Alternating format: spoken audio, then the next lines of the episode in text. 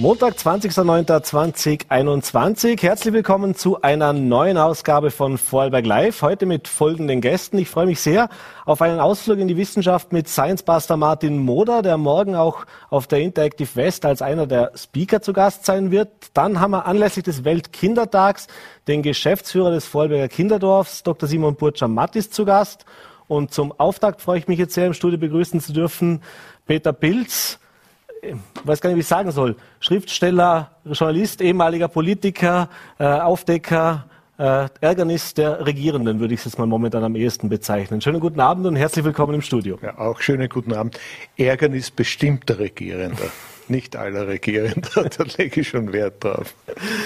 Ja, also eine Partei, mit der haben Sie es ganz besonders äh, und das haben Sie jetzt zuletzt auch, oder mit einer, vor allem einer, Person, aber eigentlich im Hinblick dann auch mit der ganzen Partei.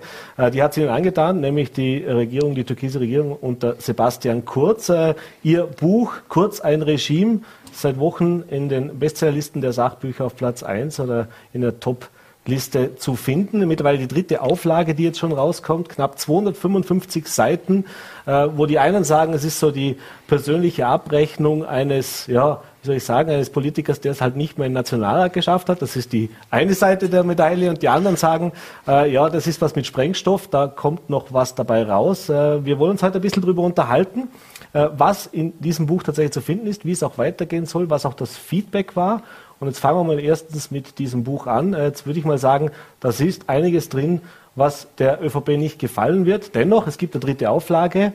Äh, bislang offensichtlich äh, ist da nichts drin gestanden, was zumindest klagenswert gewesen wäre. Na, da habe ich natürlich sehr drauf aufgepasst. Äh, mir geht es auch nicht um Sebastian Kurz. Sebastian Kurz ist mir persönlich vollkommen egal.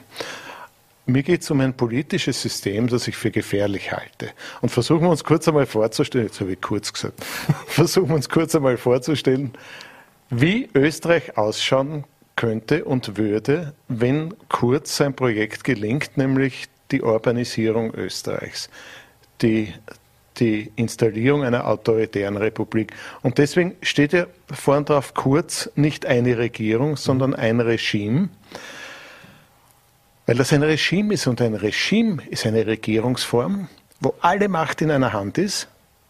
Die Polizei, die Justiz, das Parlament, die Verwaltung, absolut alles.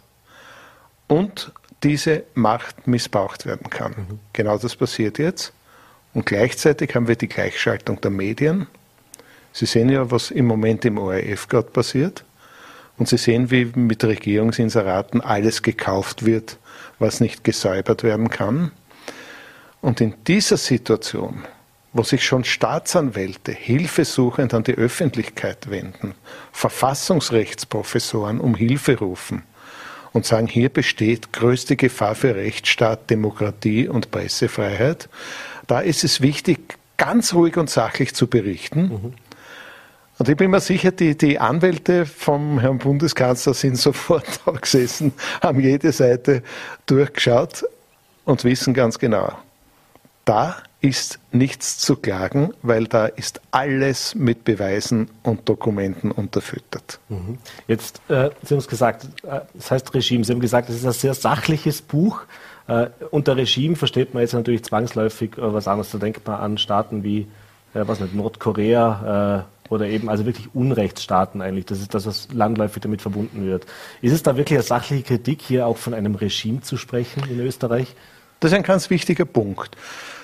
Nordkorea ist auch ein Regime, aber Nordkorea ist schon auf der anderen Ende, am extremen Ende dieser, dieser Rangordnung der Regimes. Das ist bereits eine ausgewachsene Diktatur. Österreich ist zum Glück weit davon entfernt, eine Diktatur zu sein.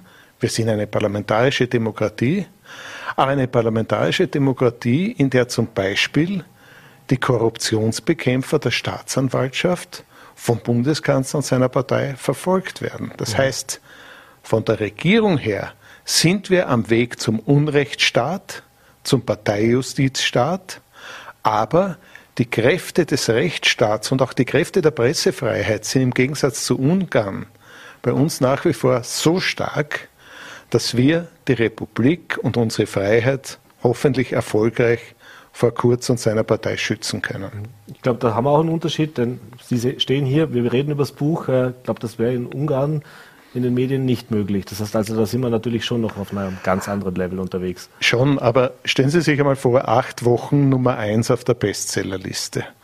Ich war heute beim ORF Vorarlberg bei, einer, bei einem hervorragenden Interview. Höchster Respekt ans Landesstudio. Das war die erste Erwähnung des Bestsellers im österreichischen Rundfunk. Mhm. Das heißt, das System funktioniert. Und Sie wissen ja, in Wien ist es ärger, meinem Gefühl nach, als in Vorarlberg. Aber in Wien ist es jetzt schon extrem. Ich habe jeden Tag mit Journalistinnen und Journalisten zu tun, die sagen, du, auf Zack Zack, das ist mein neues Online-Medium, auf zackzack.at.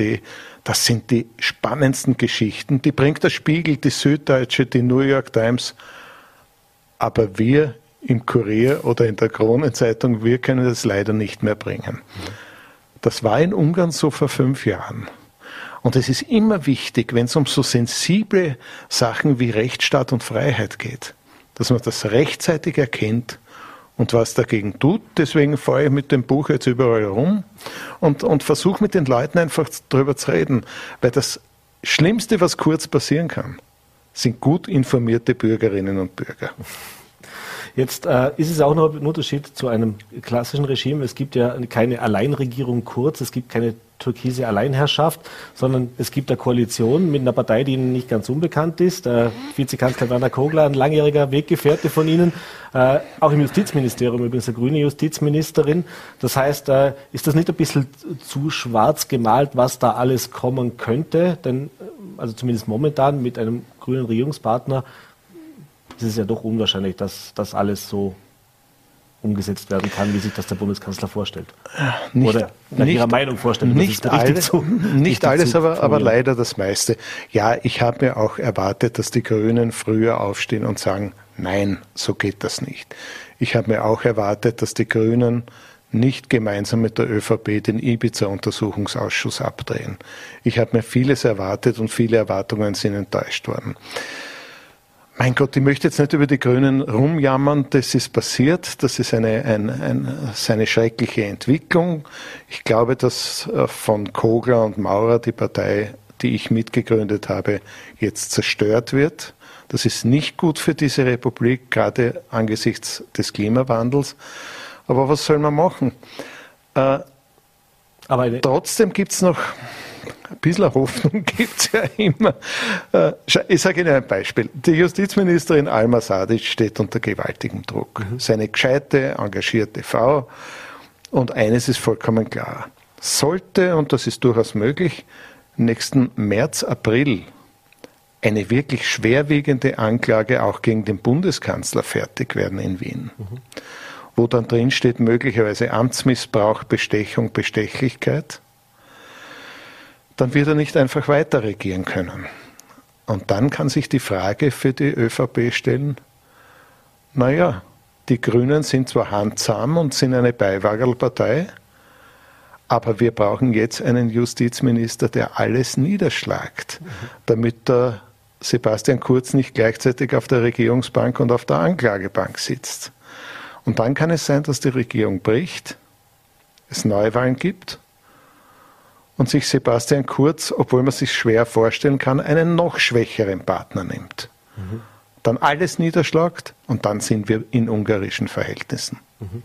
Äh, wenn man jetzt Ihren Ausführungen immer folgen kann, dann gehen Sie davon aus, dass es zu einer Anklagehebung kommen wird gegen den Bundeskanzler. Wie Sie, oder fragen wir andersrum, wie sicher sind Sie denn, dass aus dem, was wir jetzt alles gehört haben, was Sie auch im Buch teilweise mit einfließen haben lassen, natürlich, äh, dass es da tatsächlich zu einer Anklagehebung kommen kann? Denn auch wenn wir nach Ihrer Meinung auf dem Weg dahin sind, momentan haben wir unabhängige Justiz, die WKSDA hat es auch gezeigt, dass sie unabhängig arbeitet, nach wie vor. Und Sie haben es auch erwähnt, die Alma Sadic als Justizministerin wird vermutlich jetzt nicht äh, sich hinreißen lassen, äh, sage ich mal so, das Parteibuch zu wechseln kurzfristig. Ja, aber stellen Sie sich einmal vor, wo wir jetzt überhaupt sind, dass wir als wäre das selbstverständlich, darüber reden, dass die Justiz noch in der Lage ist, die unabhängige Justiz, sich vor den Angriffen des Bundeskanzlers und seiner Partei gerade noch zu schützen. So weit sind wir jetzt. So, ich will nicht spekulieren und ich kann auch nicht spekulieren, was ein Gericht nächstes Jahr tun wird. Was ich beschrieben habe, ist eine Möglichkeit. Das ist nicht sicher.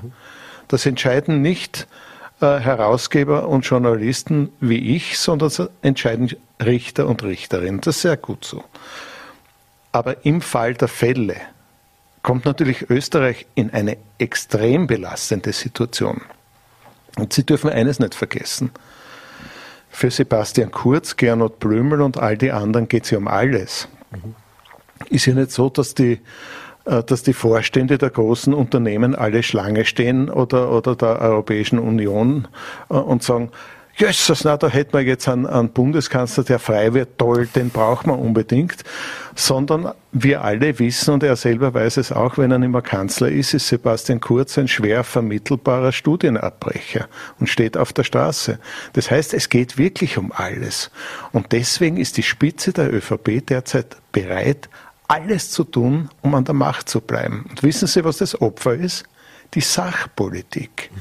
Wir sind in mehreren schweren Krisen. Eine hat den Namen Covid, die andere hat den Namen Bildungsprobleme, die dritte hat den Namen Armut, Arbeitslosigkeit. Und wir erleben ein politisches Chaos und keine Spur von Sachpolitik. Weil eine Regierung, zumindest der türkise Teil, nur damit beschäftigt ist, ums Überleben zu kämpfen und noch mehr Macht an sich zu reißen, die ÖVP kümmert sich nur noch um sich selbst, nicht mehr um die Menschen. Und wenn heute Intensivstationen verstopft sind, schwerkranke Kinder, Unfallpatientinnen nicht wissen, ob sie einen Platz kriegen, der fürs Überleben notwendig ist, dann hat das auch damit zu tun, dass es eigentlich keine funktionierende Sachpolitik auf Regierungsebene mehr gibt. Und das ist die wirkliche Katastrophe. Jetzt ist das eine diese Missstände Ihrer Meinung nach aufzuzeigen. Das andere ist natürlich auch, was kann man ändern oder der Blick in die Zukunft. Wenn wir jetzt davon ausgehen, spekulieren wir mal ein bisschen. Sie sagen jetzt, möglicherweise kommt es zu einer Anklage. Möglicherweise, wenn es nach Ihnen geht, mit dem Justizministerium, kommt es dann auch zu einem Bruch in der Koalition. Es kommt zu Neuwahlen. Äh, Sie sind ein langjähriger äh, Politiker, langjährig auch in der politischen Landschaft tätig gewesen. Äh, welche Optionen hat denn die ÖVP danach noch? Jetzt haben wir Rot-Schwarz hat nicht funktioniert. Schwarz-Blau hat nicht funktioniert, Schwarz-Grün hat nicht funktioniert. Wenn wir uns so die Stärkenverhältnisse jetzt auch im Parlament ansehen, da ist jede andere Zweierkoalition, zumindest momentan, äh, eher schwierig. Was also für Möglichkeiten gibt es denn da überhaupt noch, dass, selbst wenn er das jetzt alles umsetzt, was Sie sagen, selbst wenn das alles so kommt, wie Sie es auch sagen, äh, dass das überhaupt ein realistisches Szenario ist?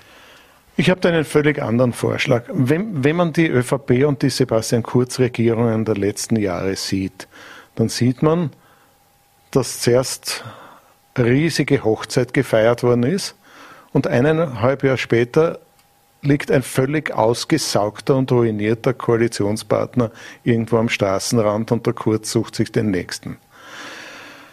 Das kann nicht so weitergehen. Das wissen eh alle. Mein Vorschlag wäre, aber ich bin jetzt Journalist und Herausgeber von Zack Zack und nicht Politiker, aber überlegen wir es ja trotzdem. Mein Vorschlag wäre, eine Vier-Parteien-Regierung zu bilden, die ein ganz konkretes Programm hat, nämlich gemeinsame Budgets zu beschließen, weil das braucht man, damit man regiert, aber ein Mindestprogramm abzuarbeiten, und das ist Aufklärung von Korruption, eine neue Korruptionsgesetzgebung, die viel, viel schärfer ist als die früher, das Führen aller Strafverfahren, damit die Altlasten aufgearbeitet werden und, und das müsste die FPÖ schlucken, eine gemeinsame Anti-Corona-Politik, die die Sorgen aller Menschen ernst nimmt, aber die Gesundheit an die erste Stelle setzt. Das ist auch in anderen Ländern passiert. Wir müssen einmal in Österreich darüber nachdenken, ob es für das Land nicht das Beste wäre, wenn sich alle anderen politischen Kräfte für einen überschaubaren Zeitraum, weil das ist nicht für die Ewigkeit, zusammentun und sagen, Machen wir es einmal ohne die ÖVP, weil es gibt ein ganz einfaches Argument. Wenn ich mir die sachliche Bilanz der Kurzregierungen anschaue, dann ist alles besser als eine Regierung mit dieser ÖVP. Schlechter kann man es nicht machen. Es ist keine tolle Alternative, das ist keine Zukunfts- Alternative, aber eine vernünftige Übergangsregierung, die die Chance bietet auf Neues und Pressefreiheit schützt, unabhängige Justiz schützt und unsere Freiheit vor der ÖVP schützt. Das wäre eine Möglichkeit. Mhm. Aber muss ich noch mal kurz nachhaken, vielleicht auch in einem Satz noch. Wir sind schon relativ weit in der Zeit und ich habe dann noch, natürlich wollen wir nicht nur in die Vergangenheit, sondern auch in die Zukunft noch ein bisschen schauen. Äh, aber wie realistisch ist denn das? Also wenn ich mir jetzt überlege, die Protagonisten, die wir heute haben, werden wir vermutlich, obwohl nichts ist fix in Österreich, auch nächstes Jahr im April noch haben. Da haben wir einen Herbert Kickel bei der FPÖ mit einer Pamela Rendi-Wagner äh, und einer Beate Meinl-Reisinger auf, das sind einmal drei Parteien, bei den Grünen, je nachdem müsste man halt schauen, ob das weiter Werner Kogler oder die Sigi Mauer dann noch sind, wenn die Regierung platzen sollte. Aber wenn wir dieses Gedankenspiel schon weiterspielen, äh, das ist ja, also da fällt Weihnachten auf Ostern, oder? Bevor der, bevor der Herbert Kickel und die äh, und der Herr äh, Werner Kogler gemeinsam eine Koalition bilden können, realistischerweise gesagt. Also die Freiheitliche Partei hat schon Abenteuerlicheres getan. Und für mich ist das einfach, einfach eine, eine Entscheidungsfrage. Seid ihr bereit, über eure eigenen Parteischatten zu springen zum Wohl dieser Republik oder geht es euch nur um die Partei? Wenn es euch nur, und das gilt auch für Kickel, mhm. wenn es euch nur um die eigene Partei geht, dann seid ihr nicht besser als Sebastian Kurz und die ÖVP. Das ist eine Chance, das ist eine Möglichkeit für einen Übergang, das ist keine Lösung. Weil eine Lösung müsste eine große ökologische Steuerreform, eine große Bildungsreform und so weiter beinhalten. Wenn Kickel und, und vielleicht andere sagen, nein, ich hupf, ich hupf nicht über meinen eigenen Schatten, dann ist es wahrscheinlich Zeit, dass sich vernünftige Bürgerinnen und Bürger zusammentun und sagen, machen wir was Neues. Das ist seinerzeit bei den Grünen so mhm. passiert, da war ich dabei. Ich will nicht meine dritte Partei gründen. Das wäre jetzt, ich, ich, habe jetzt die Frage vorweggenommen. Ich ja. ich aber ich würde das mit großer Sympathie betrachten. Ja. Dann entsteht halt was Neues. Das muss in einem tollen Land wie Österreich möglich sein. Ja, Bild, wir sind schon fast am Ende der Zeit, aber eins möchte ich natürlich noch äh, fragen, äh, und zwar, was kommt als nächstes? Jetzt habe ich im Interview gelesen, äh, Sie sind da schon irgendwie natürlich wieder dran an einem eventuell sogar neuen Buch. Äh, und der Sebastian Kurz soll da wieder mit eine Rolle spielen. Äh, was können wir denn dazu schon verraten, beziehungsweise äh, was kommt denn da noch? Ja, ich konnte einige große Fragen in diesem Buch, weil das ist ein politisches Buch über ein System und eine große drohende politische Gefahr. Da konnte ich und wollte ich nicht alles reinpacken. Und jetzt haben sich aufgrund meines Buches sehr viele Leute bei mir gemeldet und haben gesagt, du, können wir uns nicht irgendwo zusammensetzen, ich möchte was zeigen. Und haben mir ziemlich viel gezeigt. Ich bin dabei zu recherchieren, äh, was ist eigentlich beim Ibiza-Video wirklich passiert was ist eigentlich die Rolle des Bundeskriminalamtes? Was passiert eigentlich in den Drogenlokalen des Herrn Ho in Wien? Und wie weit betrifft das Schlüsselpersonen der jetzigen Bundesregierung?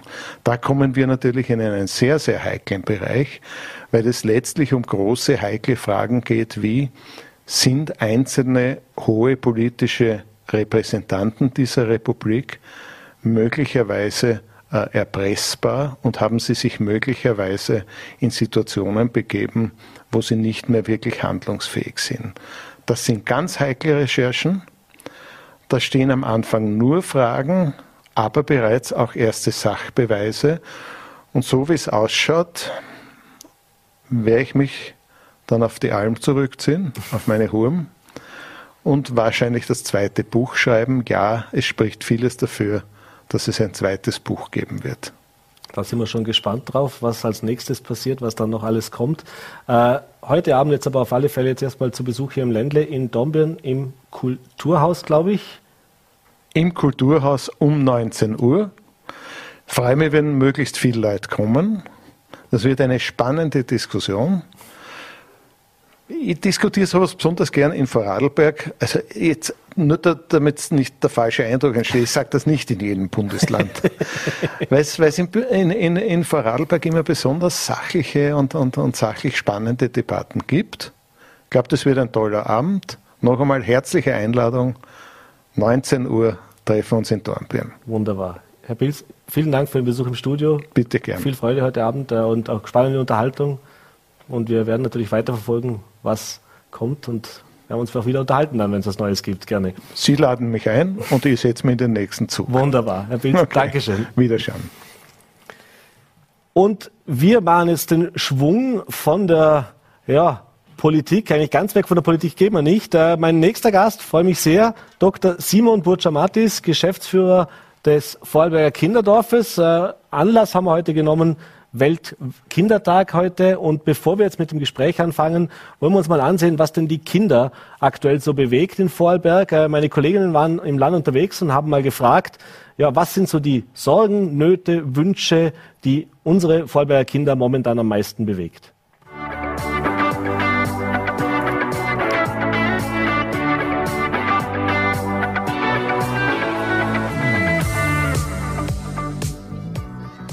Für mich ist wichtig, dass ich gut in der Schule bin, dass ich all, dass ich gut im Training bin und brav bin. Und das war's. Also ähm, der Klimawandel, halt weil ich finde es ganz schlimm, wenn man einfach da Müll in die Wälder schmeißt und so. Und dann halt auch noch die Flüchtlinge in verschiedenen Ländern, weil geht es halt echt schlecht. Und oh, jetzt noch mit Corona und so. Und ja. Also bei Fußball ist der Ball immer wichtig. Und ich finde, äh, dass das Tor ist wichtig, weil ohne das Tor kann man nicht Fußball spielen. Also, wenn Corona vorbeigeht, dass die Masken mal endlich weggehen, weil die sind kök nervig, manchmal hat so gerne Allergie einfach. Und ja. Dass mein Bruder wieder gesund wird. Er hat ähm, Leukämie. Ähm, momentan beschäftigt mich sehr der Klimaschutz, weil es ja ein großes Thema ist und ich finde das einfach jetzt, wo es schon so fortgeschritten ist, dass immer noch viel zu wenig da beigetragen wird.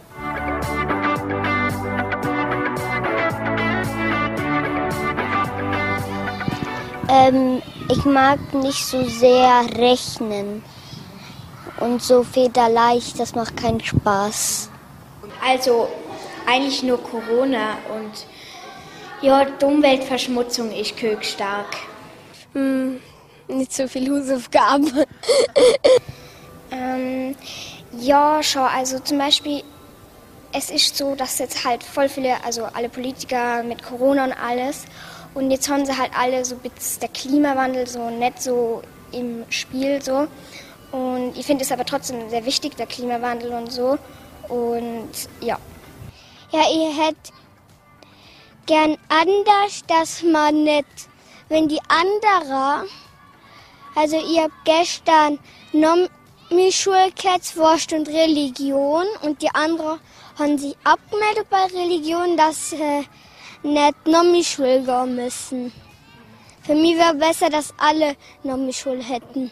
Wenn Politiker und Politikerinnen einfach ignorieren, was gerade in der Welt passiert. Es muss nicht nur der Klimaschutz sein, sondern einfach alles. Gerade in Afghanistan, wie man die Menschen behandelt und manchen Politikern und Politikerinnen ist es einfach wurscht.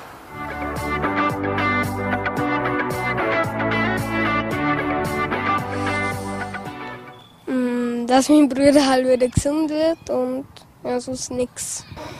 Ja, es wäre schön, dass es mehr Gärte und alles gibt. Also ich, ich wünsche mir gern, dass ich die Nummer 1 bin in Dor.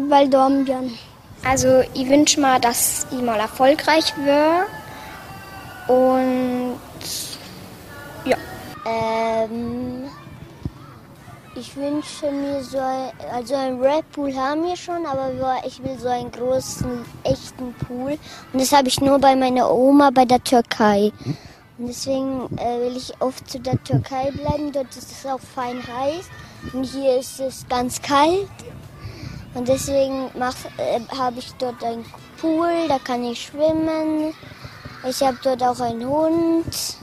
Es macht dort irre Spaß also. Ich wünsche mir, dass irgendwann der Klimawandel vorbei ist und dass es ähm, genügend Menschenrechte gibt, dass es allen Menschen auf der Welt gut geht und dass es keine Kriege mehr gibt.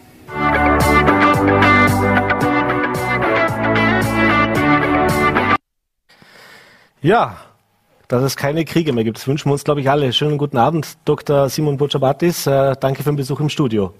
Wunderschönen guten Abend. Danke für die Einladung. Ja, jetzt haben wir so einen kleinen Überblick gehört, was die Kinder so bewegt. Und da haben wir tatsächlich eine ganz große Bandbreite von den ganz alltäglichen Sachen wie der Nachmittagsschule oder dem Swimmingpool im Garten, bis hin aber tatsächlich auch zu Themen wie Flüchtlingen, Afghanistan, dem Klimawandel, natürlich auch Corona, großes Thema. Äh, anlässlich des Weltkindertages lassen Sie uns doch mal darüber sprechen, was sind denn so aktuell auch die Erfahrungen, die Sie machen in Ihrer täglichen Arbeit? Deckt sich das auch mit den Sorgen, Nöten, den Problemen, den Themen auch, über die die Kinder diskutieren? Ich glaube, wichtig ist mal zu sehen beim Weltkindertag, dass natürlich Kinder eine Stimme brauchen. Kinder müssen gehört werden. Kinder wollen teilhaben. Kinder wollen sich einbringen. Und es ist natürlich erfreulich, wenn das auch hier jetzt ähm, genützt wird, diese Gelegenheit, äh, um Kindern eine Stimme zu geben. Äh, Kinder beschäftigen sich sehr, sehr viel mit dem, wie sich die Welt entwickelt. Wir sehen mit Fridays for Future eine der wenigen erfolgreichen weltweiten Bewegungen, die sich für den Klimaschutz engagiert die von den Kindern gegründet äh, und gestartet wurde, ja, während wir Erwachsenen hier immer noch viel am Nachdenken und äh, äh, reflektieren und zuwarten sind. Also wir sehen, dass Kinder sehr wohl ähm, mitgestalten wollen, äh, teilhaben wollen und das finde ich sehr, sehr erfreulich. Das spüren wir auch bei uns natürlich im Vorarlberger Kinderdorf, überall dort, wo es möglich ist, äh, Kinder teilhaben zu lassen, äh, sie mitgestalten zu lassen, tun sie das mit großer Freude. Und ich denke, wenn wir über kindergerechte Lebensräume reden möchten, für unsere gemeinsame Zukunft, dann wird das ein ganz zentraler Punkt sein, dass wir stärker wie bisher Kinder auch an der Entwicklung von Gesellschaft beteiligen. Äh, bevor wir jetzt natürlich auch auf die Kinder, die Sie mit betreuen, eingehen, da gibt es natürlich noch ganz andere, vielleicht viel direktere Probleme auch, die da betreffen, den, den, den täglichen oder das Leben, den Alltag. Äh, bleiben wir noch vielleicht kurz bei diesen großen Themen. Sie haben es gesagt, äh, Kinder wollen sich einbringen, Kinder wollen auch mitsprechen. Das ist ja oft auch so ein Thema, das diskutiert wird. Wie viel Gehör finden sie? Und ein Vorwurf, der immer schnell bei der Hand ist, die man, also Kinder können das gar nicht erfassen, die haben nicht die Möglichkeiten, sich jetzt wirklich über solche großen Themen äh, auch äh, einzubringen und zu unterhalten. Äh, wie gesagt, nur ein kleiner Ausschnitt, aber was sollte denn Ihrer Meinung nach da auch vielleicht mehr von der Politik, von der Öffentlichkeit gemacht werden. Denn es ist ja schön, wenn wir so einen Weltkindertag haben, dass wir das einmal jetzt hier auch nutzen. Aber wie kann das denn grundsätzlich übers Jahr verteilt einfach auch besser werden? Es gibt viele erfolgreiche Formate, die bereits umgesetzt werden. Die äh, World Peace Games zum Beispiel an Vorarlberger Schulen und andere Partizipationsformate, wo Kinder sehr wohl zeigen, dass sie teilhaben können, sich einbringen können. Wie gesagt, Fridays for Future macht das unabhängig davon, dass wir Erwachsenen, den Kindern eine Bühne bieten. Auch das sollte uns zeigen, dass eben Kinder das können. Äh, es liegt an unserer eigenen Haltung, glaube ich, äh, zuerst einmal, äh, das zuzulassen. Ja, dass Kinder dort, wo es um ihre eigenen Lebensräume geht, um ihre eigenen Entwicklungsperspektiven gefragt werden, mitbestimmen können, auf kommunaler Ebene, in, in Schulen, in Kindergärten, wenn es um die Gestaltung von öffentlichen Räumen geht. Überall dort dort kann man Kinder partizipieren lassen. Es gibt auch Leute, die sind Profis darin, Kinder partizipieren zu lassen. Also das ist möglich, das kann man umsetzen auf allen unterschiedlichen Ebenen, überall dort, wo es Kinder wirklich in ihrem Lebensalltag betrifft, sind sie auch fähig, sich dort einzubringen. Mhm. Welche Auswirkungen, denken Sie, hat auch dieses Corona-Jahr jetzt nochmal genommen auf die, soll ich sagen, die Gedankenwelt der Kinder im Sinne von, ich mache mir doch mehr Gedanken um mein Umfeld, wie das vielleicht jetzt die Kinder davor noch waren. Wenn man jetzt doch jeden Tag damit betroffen ist, die Schule war zu, ich habe meine Freunde nicht sehen können. Also so direkt sind Kinder relativ selten, sage ich jetzt mal, betroffen gewesen in den letzten Jahren, auch wenn es im Land die ein oder andere Krise zu bewältigen gab. Ich glaube, wichtig ist mal zu sehen, dass keine Bevölkerungsgruppe so stark von den Corona-Maßnahmen betroffen war wie die Kinder und Jugendlichen, weil man niemandem so viel von der Lebensrealität sozusagen weggenommen hat im Alltag wie den Kindern und Jugendlichen. Und das ohne sie zu fragen, ohne ihnen irgendeine Gestaltungsmöglichkeit zu geben, ohne irgendeine Alternative anzubieten. Das ist schon sehr, sehr autoritär sozusagen top-down ähm, vollzogen worden. Das ist das eine dass man das einmal sieht. Ja, äh, das hat natürlich äh, auch was getan mit Kindern und Jugendlichen. Die haben das ja auch sehr wohl wahrgenommen, ja, was da passiert. Und sie haben vor allem die Konsequenzen wahrgenommen. Ja. Äh, weniger Möglichkeiten, um mit anderen Kindern zu spielen, weniger Bildungsmöglichkeiten, weniger Freizeitmöglichkeiten. Alles, was für sie Lebensqualität bedeutet, war eingeschränkt. Teilweise sehr, sehr stark. Es gab natürlich unterschiedlich stark betroffene Gruppen. Es gab Kinder, die haben das weniger stark gespürt, weil die Eltern entsprechende Auswahlmöglichkeiten schaffen konnten. Mhm. Es gab auch Kinder, für die war das wirklich eine massive Einschränkung ihrer Lebensqualität und ihrer Lebensfreiheit. Und das sozusagen spiegelt sich natürlich jetzt auch ähm, wieder, wenn man mit Kindern redet, das spürt man. Mhm. Kommen wir zu dem, Ihrem Vorlehr Kinderdorf, das Sie auch leiten.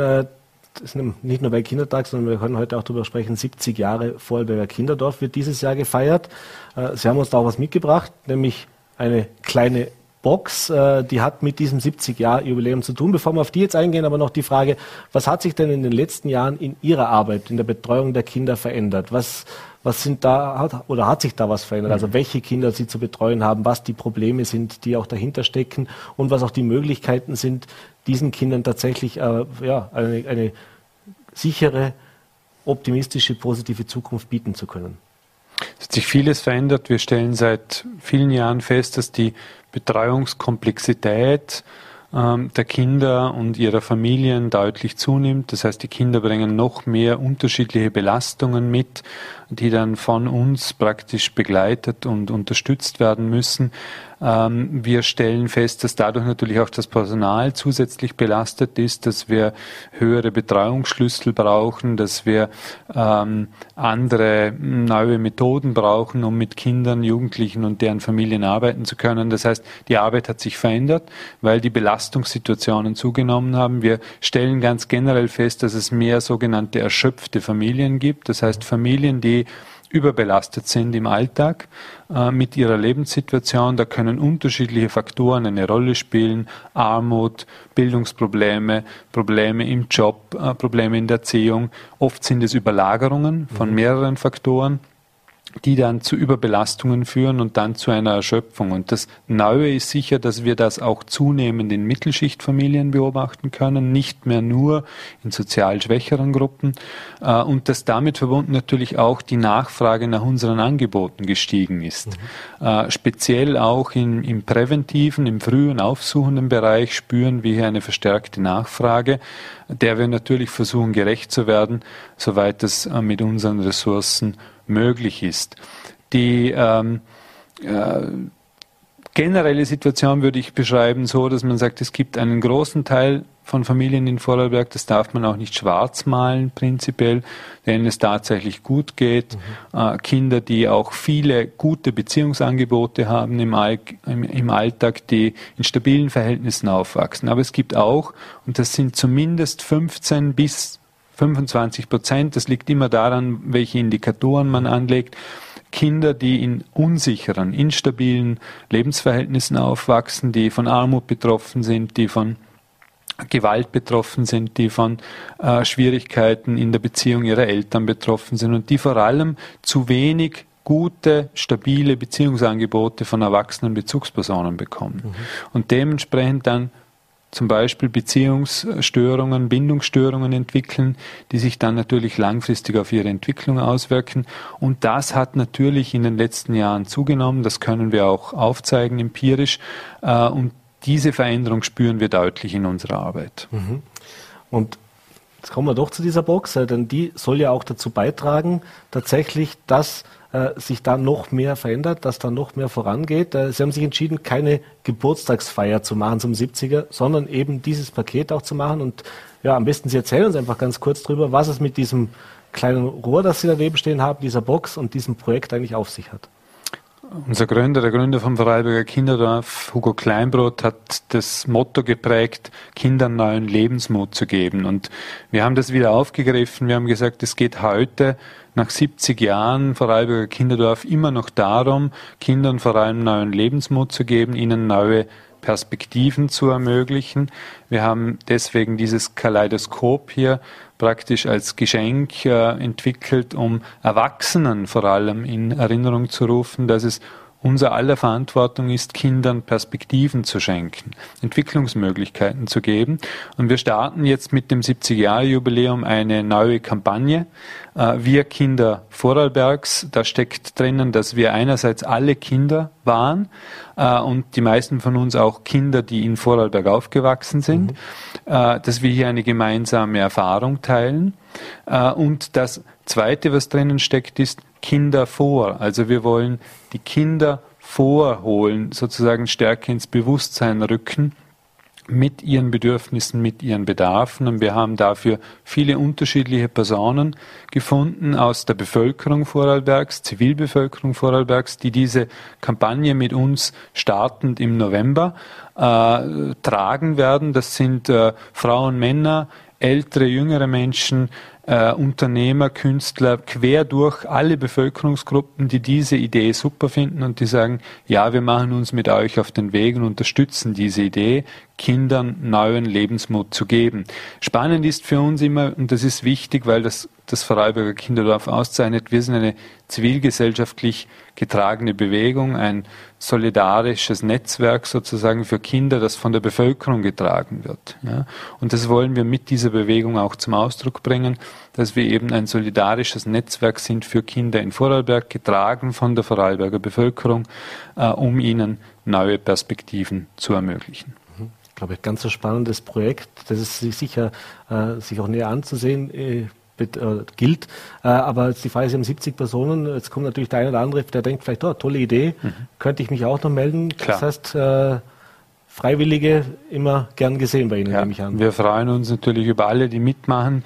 Es wird dort Möglichkeiten geben, sich zu beteiligen, weil wir eben die Grundidee ist, dass jeder von uns, unabhängig welcher Beruf, unabhängig wie alt, kann Kindern neuen Perspektive geben. Das kann der Fußballtrainer sein, das kann der Lehrer sein, das kann der Lehrlingsausbildner sein, äh, das können aber auch die Nachbarn sein. Also da gibt es äh, sozusagen ganz, ganz viele Möglichkeiten, wie wir alle diese Verantwortung übernehmen können, weil wir auch sagen, es liegt an uns allen, was aus Kindern wird. Mhm. Ist klar, dass wir alle gemeinsam Verantwortung übernehmen müssen für die Kinder in Vorarlberg. Äh, und dementsprechend ist jeder, jede herzlich willkommen, sich bei uns zu melden. In Bregenz beim Vorarlberger Kinderdorf. Wir freuen uns über jede Beteiligung. Dann hoffen wir, dass dieser Aufruf jetzt auch noch viele, viele erreicht. Herr Burtschabatis, ich bedanke mich nochmal für die Zeit, für den Besuch im Studio anlässlich des Weltkindertags, anlässlich 70 Tage Vorarlberger Kinderdorf. Einmal mehr der Dank auch, wie wichtig diese Arbeit ist. Äh, auch vor allem, weil eben auch viel, viel neben der hauptberuflichen Arbeit viel, viel Ehrenamt, viel, viel Engagement dahinter steckt. Vielen Dank und alles Gute. Ich bedanke mich bei Ihnen. Dankeschön. Ja, und nun ist er hier im Studio, Martin Moder von den Science Busters. Herzlich willkommen, schönen Abend und danke für den Besuch im Studio. Hallo, danke für die Einladung. Ja, du warst ja gerade erst vor kurzem mit einem Kollegen in Vorarlberg beim Poolbar Festival. Jetzt Schon wieder ein Abstecher ins Ländle. Ist so schön hier, dass man sagt, da muss ich unbedingt gleich wiederkommen. Ja, man fährt halt dorthin, wo man eingeladen wird. Und, und ich bin natürlich unfassbar froh, wenn man hier oft eingeladen wird, mhm. weil es halt so schön ist, weil, weil ich als jemand, der aus Wien komme, ja auch so viel Schönheit gar nicht gewohnt bin. Ähm, und äh, es, es, es ist auch das Publikum, kommt mir vor, besonders angetan. Ich weiß nicht warum, vielleicht liegt es auch dort, wo wir letztes Mal gespielt haben, mhm. weil es im Freien war, weil Meteoritenschauer war, aber es ist immer unfassbar schön, wenn wir da sind. Ja, und diesmal ein bisschen mit was anderem. Also nicht mit, nicht mit die Science Busters, nicht mit eurem Programm, sondern du bist morgen zu Gast bei uns auf der IAW 2021 als äh, einer der Speaker. Äh, Digitalisierung ist ja jetzt nicht unbedingt dein Steckenpferd, würde man jetzt sagen, zwangsläufig. Aber was können denn die Zuseher oder die Besucher morgen erwarten? Äh, welche Einblicke und wie ist auch diese, dieser Zusammenhang zwischen Digitalisierung und dem, was eben du mhm. da auch mit einbringen kannst? Im Prinzip war der Ablauf eh der gleiche, wie es bei ganz vielen Leuten in der Pandemie war, nämlich dass sie quasi analog angefangen haben, irgendwas zu machen und dann kommt das Virus und plötzlich wird man ins Digitale reingeschleudert. Bei mir war es halt so, ich habe halt sehr viel Kommunikation betrieben, aber meistens von Angesicht zu Angesicht. Also mit den Science Busters waren da immer Menschen vor Ort, wenn sie sich gut verkauft hat, die Show. Ähm, und auch alle anderen Projekte, die ich gemacht habe. Und dann habe ich halt auf diese YouTube-Videos umsteigen müssen, mhm. äh, weil viel anderes nicht gegangen ist. Und das hat so unfassbar gut funktioniert, dass mir das total schockiert hat. Und jetzt stehe ich da und überlege, äh, warum hat denn das funktioniert? Was habe ich denn da eigentlich gemacht? Und wenn man so im Nachhinein drüber nachdenkt, kommt man auf ein paar Dinge drauf, die vielleicht eher vorteilhaft sind bei digitalen Formaten, manche Dinge, die vielleicht weniger vorteilhaft sind mhm. bei digitalen Formaten. Und das habe ich versucht zu kondensieren in einen kurzen Talk, den ich dann geben werde. Cool. Wir wollen auch gar nicht zu viel verraten, aber ein bisschen über diese Dinge, die man da so lernt im Digitalen, wollen wir uns jetzt schon unterhalten. Äh, natürlich ein großes Thema ist, äh, wenn ich jetzt Publikum in der Halle habe, da passiert es im Normalfall relativ selten, dass einmal äh, Tomate oder äh, Apfel oder, oder Schlimmeres auf die Bühne fliegt oder das Publikum mit, äh, mit äh, soll ich sagen, mit Heugabeln und Fackeln die Bühne stürmt. Äh, in der digitalen, in der virtuellen Welt hat man das Gefühl, natürlich, da ist eine ganz andere Grundstimmung, da wird man doch ja, wenn man sich exponiert und äh, ein Thema ist natürlich auch das ganze Thema Corona, das bei dir immer eine Rolle gespielt hat. Da kennen wir ja die bekannten Pappenheimer, die wir hier auch in Österreich haben. Äh, wie, wie bist du damit umgegangen? Also auch mit diesem, diesem Hass, der ihm da vielleicht äh, entgegenstürmt, den man vielleicht jetzt sonst davor nicht mhm. so gekannt hat. Ja, das war auch eine der Sachen, die mir am, am ehesten aufgefallen sind, dass wenn man von einem Real-Life-Format in ein digitales wechselt, dass das Feedback sich ähm, verändert. Äh, nicht hin zu insgesamt mehr Negativität, mhm. Aber dadurch, dass einfach mehr Feedback kommt, weil schnell mal was geschrieben ist, kann man sich die negativen Sachen besser zusammensuchen. Also meine Situation ist die, dass äh, das Feedback, das ich in der realen Welt bekomme, und ich werde gelegentlich angesprochen mhm. auf die Videos, ist immer positiv. Da war noch nie was Negatives dabei. Ähm, und das Feedback in der digitalen Welt, mhm. das kommt manchmal schwallweise in negativen Schüben. Mhm. Das ist eh gut, wenn man das weiß, weil dann erwartet man es auch. Das ist dann zum Beispiel, wenn die Querdenker oder irgendwelchen äh, rechtsextremen Verschwörungsideologen auf Telegram dazu aufrufen, dann kommt immer so ein kleiner Schwall und der flacht dann wieder ab und dann merkt man meistens auch, dass da nichts passiert. Also, mhm. also wenn man das kommen sieht, dann ist es gar nicht so tragisch. Aber, und da kann man auch gut damit umgehen. Ich meine, da gibt, jeder geht ein bisschen mit anders damit um. Äh, klar, wenn man in der Öffentlichkeit steht, muss man mit Kritik leben lernen. Das ist ja nicht so, das kann nicht jedem gefallen. Aber äh, natürlich, den einen belastet es mehr, den anderen weniger. Nicht, liest du dir das auch alles durch? Oder es gibt ja die einen, die sagen, okay, muss ich mir jetzt nicht alles antun. Die anderen lachen dann drüber. Also wir in der Redaktion schaffen es ja dann auch hier mhm. und da bekommen wir auch nicht ganz so mhm. freundliche Rückmeldungen. Äh, und wir versuchen es natürlich dann auch mit einem schmunzelnden Auge zu sehen. Ja, ich glaube, es gibt ganz unterschiedliche Strategien, wie man damit umgeht. Äh, was für mich sehr gut funktioniert, ist einmal in erster Instanz fast nichts zu lesen, was an Kommentaren kommt. Mhm. Ich habe es am Anfang gemacht, weil ich einmal gedacht habe, vielleicht ist da irgendeine konstruktive Kritik mhm. oder vielleicht habe ich einen Fehler mhm. gemacht mhm. und da werde ich auf was hingewiesen. Das ist nie vorgekommen. Äh, also wenn ich inhaltlich auf etwas hingewiesen wurde, dann war das immer von Kolleginnen und Kollegen, die meine mhm. Videos geschaut haben und gesagt hat, das hätte ich anders formuliert etc., aber nie in irgendwelchen Kommentaren. Also irgendwann habe ich das dann lassen, weil einfach nichts Fruchtbares dabei mhm. herauskommt. Mhm. Und dann, aber gelegentlich ist man neugierig, ja, und dann ist schon, äh, wenn ich beschließe, ich möchte mir die Kommentare anschauen, dann ist es sehr hilfreich in meiner Wahrnehmung, wenn man zum einen ganz bewusst einen Tag nimmt, wo man ausgeschlafen ist, wo man nicht viel Stress hat, mhm. dann ordnet man Dinge auch schnell ganz anders ein. Und ich finde es auch hilfreich, wenn man mit einem gewissen Ziel hineingeht. Also wenn man jetzt zum Beispiel nicht sagt, äh, ich schaue jetzt, was da steht und dann bin ich ganz schockiert und da sagt, wow, ursuper, ma, bist du deppert, mhm. dir sollte man.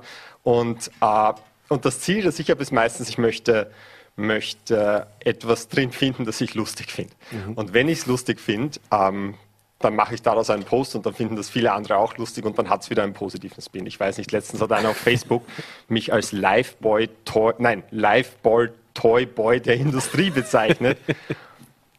Und wenn ich mal mein Instagram anschaue, muss ich sagen, der hat einen Punkt. Ja? Ah, und, und das fand ich sehr witzig und das fanden viele auch dann witzig. Und das heißt, man muss irgendwie in diesem Müllhaufen versuchen, kleine Nuggets aus Gold zu finden, die man verwerten kann. Mhm. Und das Ganze auch mit ein bisschen Humor kann nie schaden. Das hast du habt in der Wissenschaft schon bewiesen und da wird es nicht anders sein. Du hast mit Thomas Breziner gemeinsam jetzt auch einen Podcast zu diesem Thema hast im Netz gemacht. Äh, Thomas Breziner ist ja auch einer, der sehr polarisiert. Äh, der hat auch zuletzt über TikTok und Co. sich jetzt äh, entschieden, da aktiver zu werden. Äh, wie habt ihr euch denn da ausgetauscht? Beziehungsweise du machst das, das doch sage ich jetzt mal, zwar nicht den Job als Entertainer oder als, als Mensch in der Öffentlichkeit so lange wie der Thomas, aber doch, du bist, äh, sag jetzt mal, digitaler vielleicht, wie er das in der Vergangenheit war und selber damit umgegangen ist. Wie habt ihr euch denn da so ausgetauscht und was waren so auch die gegenseitigen Erfahrungen, wo man gesagt hat, ah ja, genau, geht mir auch so oder vielleicht, Manu, habe ich noch nie gehört. Ja, für mich das, das große Fazit war eigentlich, dass sie äh, beide, der Michi Buchinger äh, mhm. und der Thomas Breziner, machen zusammen den, den äh, Podcast. Sie sind beide Figuren, an denen es natürlich von soll ich sagen, rechten Bevölkerungsgruppen, Erzkonservativen, äh, ich nenne es jetzt mal Kritik gibt, die man erwarten könnte. Ich war schockiert fast, als sie gesagt haben, dass sie fast nie Hassnachrichten bekommen, mhm. bis sie dann weiter ausgeführt haben und gesagt haben, dass sie auch fast nie ihre Nachrichten lesen. Also wie gesagt, das ist die Strategie, auf die es eigentlich immer zurückkommt. Ja. Ähm, man ist natürlich verlockt zu sagen, ja, aber was, wenn da Drohungen dabei mhm. sind? Was, äh, und, und, und das ist natürlich ein legitimer Gedanke und gelegentlich ist es auch wert, eine Sache bei der Polizei zu melden, mhm. wenn es zu konkret und zu mhm. radikal wird. Ich habe da einen ganz pragmatischen Zugang. Also ich denke mir, es gibt so viele Leute, die sich öffentlich zu Corona äußern und mhm. das vor viel größeren Publikum als ich. Und ich denke mal, erst wenn von denen viele zusammengeschlagen worden sind, dann mache ich mal um mir Sorgen, um mich Sorgen, äh, okay. äh, quasi so als Indikator, weil ich mir denke, wie sind die Chancen, dass ich der Erste bin? So die Einschläge kommen dann näher und dann, ja. äh, der Kollege Joachim hat es ja schon gesagt, oder? der Bizeps ist gewachsen im letzten Jahr, du bist vorbereitet, wenn sie genau, kommen. Mir kann überhaupt nichts passieren. Geimpft, auftrainiert. Die, die Maschine. äh, lass uns kurz noch über ähm, die Corona-Geschichten, wir müssen noch kurz drüber reden. Äh, wir waren jetzt wirklich ganz kurz. Äh, jetzt bist du ja jemand, äh, der, der hätte es ja nicht machen müssen, der sich wirklich auch aktiv, massiv für die Impfungen eingesetzt hat, äh, immer wieder Postings dazu gemacht hat, äh, auch versucht aufzuklären, nach wie vor. Und jetzt wissen wir aber alle, dass die Aufklärung, gerade auch im Digitalen, äh, das ist ja fast wie die Windmühlen unter Don Quixote. Äh, man hat so das Gefühl, man erreicht zwar doch viele Leute, aber eben gerade beim Feedback wieder oder was man sieht, mit diesen radikal fundamentalistischen äh, Echsen, Reptilien, Reptiloiden und äh, Co-Menschen, da, da, bringt es eigentlich gar nichts, da komme ich gar nicht weiter. Warum macht man es denn trotzdem? Äh, einer der Gründe, warum ich es gemacht habe, war einfach der große Frust, weil ich halt nicht den Luxus gehabt habe, dass ich mir einreden könnte, das wäre alles übertrieben und total harmlos. Und mhm. zwar deshalb, weil meine äh, Freundin, die Ärztin ist, auf der Corona-Station mhm. gearbeitet hat und da quasi am Höhepunkt der größten Welle eigentlich jeden Tag geschildert hat, wie es den Leuten geht, wie das ist, wenn sie die Telefonanrufe machen muss bei den Angehörigen etc., wenn gerade wer verstorben ist. Und gleichzeitig haben halt immer diese Gerüchte mehr und mehr Fahrt mhm. aufgenommen, die, weiß ich nicht, die Impfung macht unfruchtbar oder die Impfung verändert meine Erbinformation, die aus Sicht von jemandem, der mit diesen Themen gut eingearbeitet mhm. ist. Ja, der, ich habe selber viele Jahre mit Vektorviren gearbeitet, ich habe mit den Viren tatsächlich die menschliche Erbinformation mhm. verändert, also ich weiß, was notwendig ist, damit das passieren kann. Also du könntest es machen, wenn du es wirklich wolltest. Wenn ich gänzlich andere Viren verwende.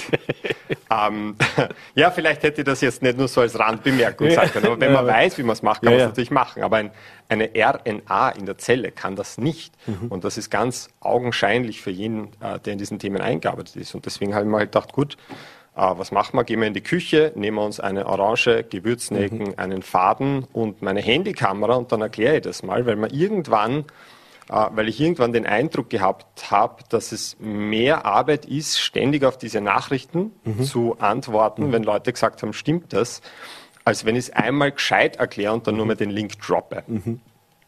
Und hast du das Gefühl, das kommt auch an, das funktioniert? Also ist das weniger geworden mit den ja, also diese, diese Gerüchte, die, die verschieben sich sehr schnell äh, mhm. äh, inhaltlich. Es äh, löst sich eigentlich schneller ab, als man Videos nachproduzieren kann, aber es kommt dann wieder in Phasen. Also zum ja. Beispiel diese Idee, dass die Impfung mein Erbgut verändert, die ja. war quasi gleich dann das große Thema, als die Leute gemerkt haben, dass an dem Gerücht, dass uns die Masken umbringen, weil es uns mit CO2 vergiften, nichts dran ist. Mhm. Das ist dann auch schnell abgeflacht, dann ist das gekommen. Dann ist dieses Unfruchtbarkeitsgerücht aufgekommen, das übrigens ein Gerücht ist, das bei Impfstoffen eine elendig lange Geschichte hat. Also mhm. der HPV-Impfung hat man das nachgesagt, der Tetanus-Impfung, der Polio-Impfung. Und das wissen halt viele nicht. Viele mhm. glauben, das ist jetzt die Impfung, wo man das plötzlich behauptet.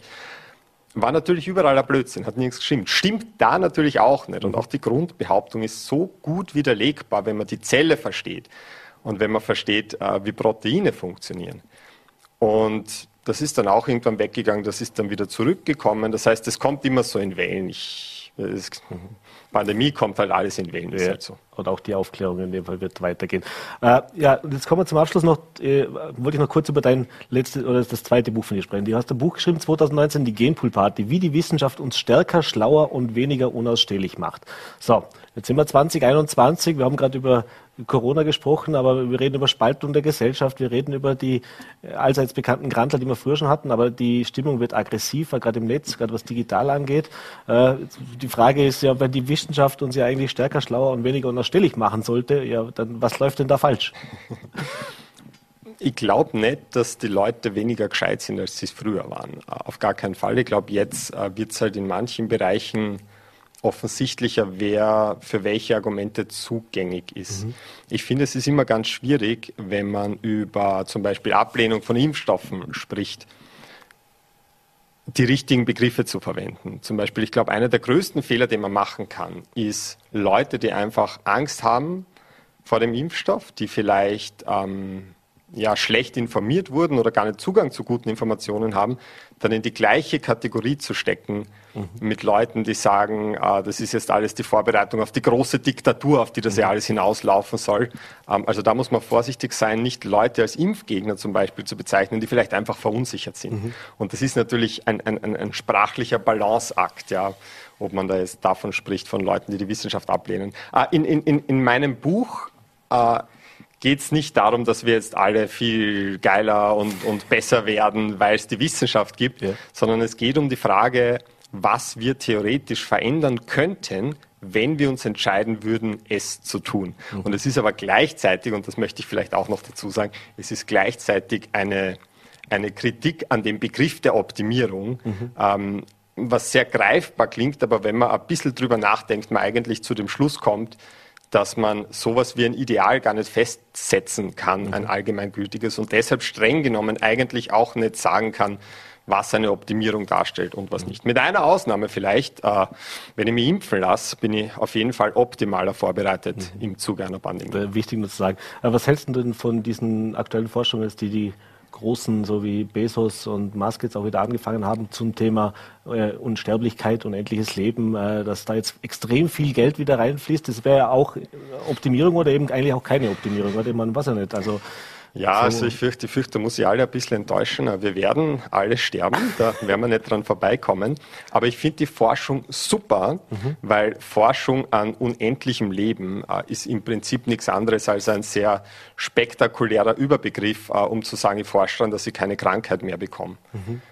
Und ob ich dann noch weiter extenden kann, also ich sage mal, das Besiegen aller Krankheiten, das ist die Voraussetzung für unendliches Leben. Mhm. Und je näher wir dem kommen, desto besser. Ich glaube trotzdem nicht, dass ich 400 werde. Ich, ich, weiß auch nicht, ob ich es möchte. Mir tut jetzt schon die Frage, die Schulter tut weh. Ja, also ich, ich, bin ganz zufrieden, wenn ich es auf 85 bringe. Okay. Äh, ja, und jetzt noch die kurze Frage natürlich, wie geht es jetzt auch weiter? Morgen jetzt bei der IAW äh, kann man sich dich natürlich auch live und in Farbe nochmal ansehen, aber euch, euch, kann man sich natürlich auch live und in Farbe danach ansehen. Wo geht es dann weiter? Ihr seid mit dem Programm gerade auch aktuell unterwegs? Ja, wir spielen äh, die Global Warming Party. Mhm. Äh, das ist eine, eine Show über den Klimawandel, weil man darf ja nicht vergessen, dass nur weil ein Virus jetzt Karriere gemacht hat, äh, dass der Klimawandel aufgehört hat. Treibhausgasemissionen sind eh wieder da, wo es vor der Krise waren. Also da haben wir schnell wieder aufgeholt. Und die werden jetzt äh, im, in, in Wien im Orpheum, werden wir die jetzt zweimal spielen, die nächsten Tage. Und dann überall, wo es auf sciencebusters.at-termine steht. Super. Martin Moder, vielen Dank für den Besuch im Studio. Äh, hat mich sehr gefreut. Viel Spaß morgen auf der IAW und hoffentlich dann auch bald wieder in Vorarlberg. Dankeschön. Danke. Und das war's mit der heutigen Ausgabe von Vorarlberg Live. Äh, das Interview mit Martin Moder mussten wir aus Termingründen im Vorfeld aufzeichnen. Ich hoffe, es hat Ihnen gefallen. Wenn Sie mögen, gerne morgen wieder 17 Uhr Voller D, VNRD und Länder TV. Bis dahin einen schönen Abend.